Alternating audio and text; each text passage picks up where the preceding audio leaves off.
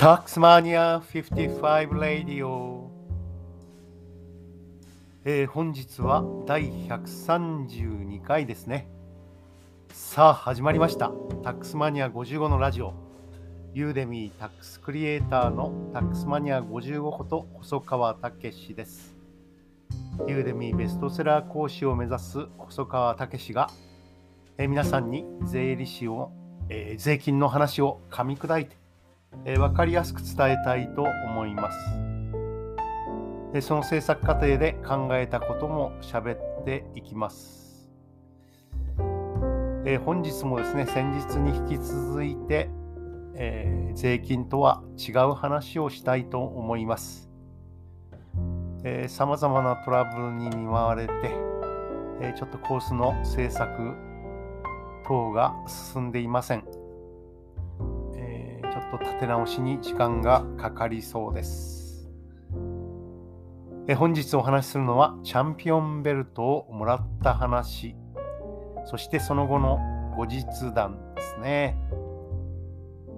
え1985年頃だと私は思っていたんですが、友人からチャンピオンベルトをもらったことがありました。えその友人曰く、かなり貴重なもので、テキサスブラックスブラスナックル選手権。テリー・ファンクも巻いたことがある優勝。正しいベルトであると。こういうような話でした。その話をですねプロレス工業をやっていて空手家の、えー、永瀬正和さんにしたところですね。あそれはひょっとするとサイクロンネグロ、カリプス・ハリケーンという選手が、えー、巻いていて、えー、最後にはこれを、えー、まあ言ってみれば私物化して自分のもののようにして、えー、巻いて歩いていたベルトではないかということでね、え、写真付きで紹介してくれたんですね。でそしたらまさにそれは私がもらった、えー、ベルトで、あ、それですということになりました。えー、そして、えー、興味を持ってですね、サイクロンネグロ、カリプスハリゲーンについて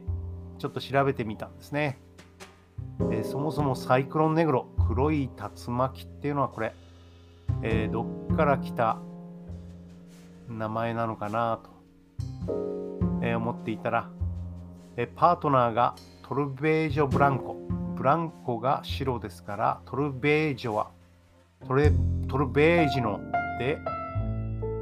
えー、これも白い竜巻という意味なんですよね。えー、それをフロリダ地区に多いサイクロンに変えて、えー、サイクロンをネグロにしたと。ネグロは黒ですから黒い竜巻にしたということなんですね。えー、なんとも愛いなと思うんですが、えー、この選手はフロリダ地区、そしてテキサス地区でチャンピオン級の活躍をしていたようです。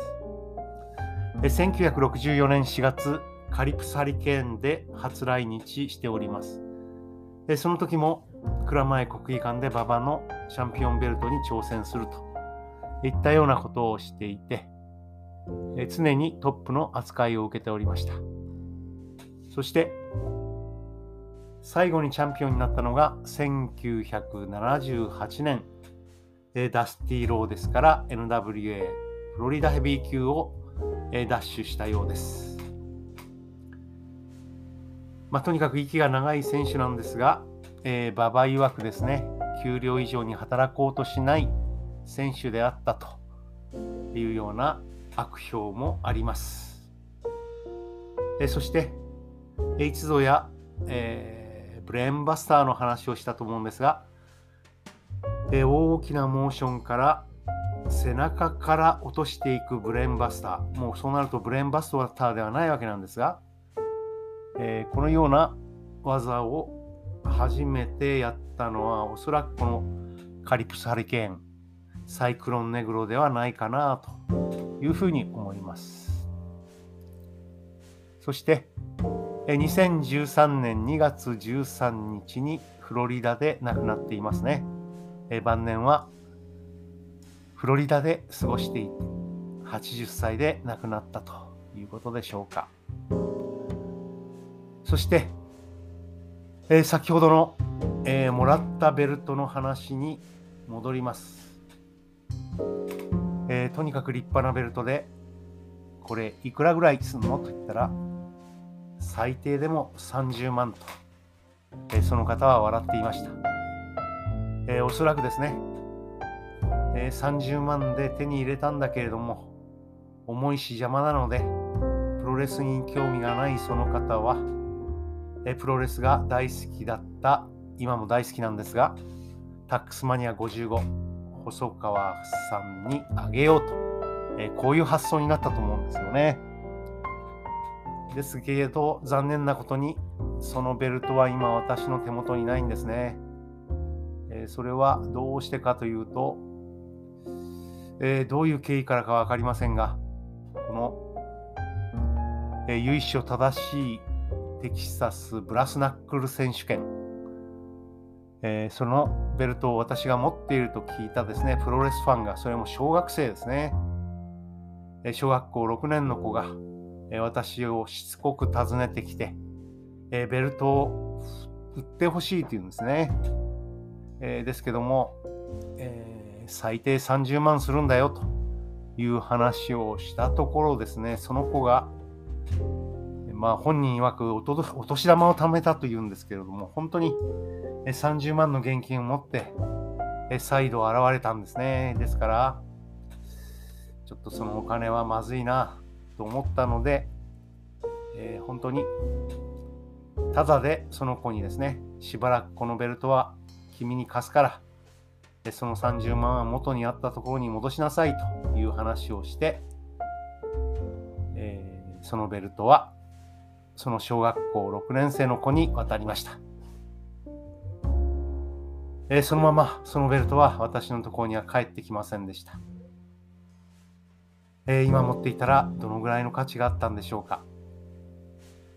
えー、そしてそのベルトの話をした話にまた戻ります。えー、永瀬正和さんというプロレス工業をやっている空手家の方で、私その人としょっちゅうえー、Facebook で話をしてるんですね。そして、そのテキサスブラスナックル選手権の、えー、ベルトをもらったという話をしたところですね、えー、実はそのサイクロンネグロがカリプスハリケーンが1984年の11月に最後の来日をしていて、そしてその翌年には引退していることが分かりました。えつまり1984年11月に来日した時に、えー、サイクロンネグロカリプスハリケーンは、えー、私の友人に30万円でそのベルトを売り払ったものと思われます。まあまあ本当にインターネットの時代、いろんな情報が全て分かって、いろんな謎が解けます。私は1985年頃かなと思ってたんですが、私がベルトをもらったのはまさに1984年の12月でした。いやいや、本当にいろんな物語が一気にわかるものです。そしてそのカリプサリゲーンですが、長い間中堅からメインイベンターを務めていて、1932年生まれですから、53歳で引退してるんですね。その後は悠々自適、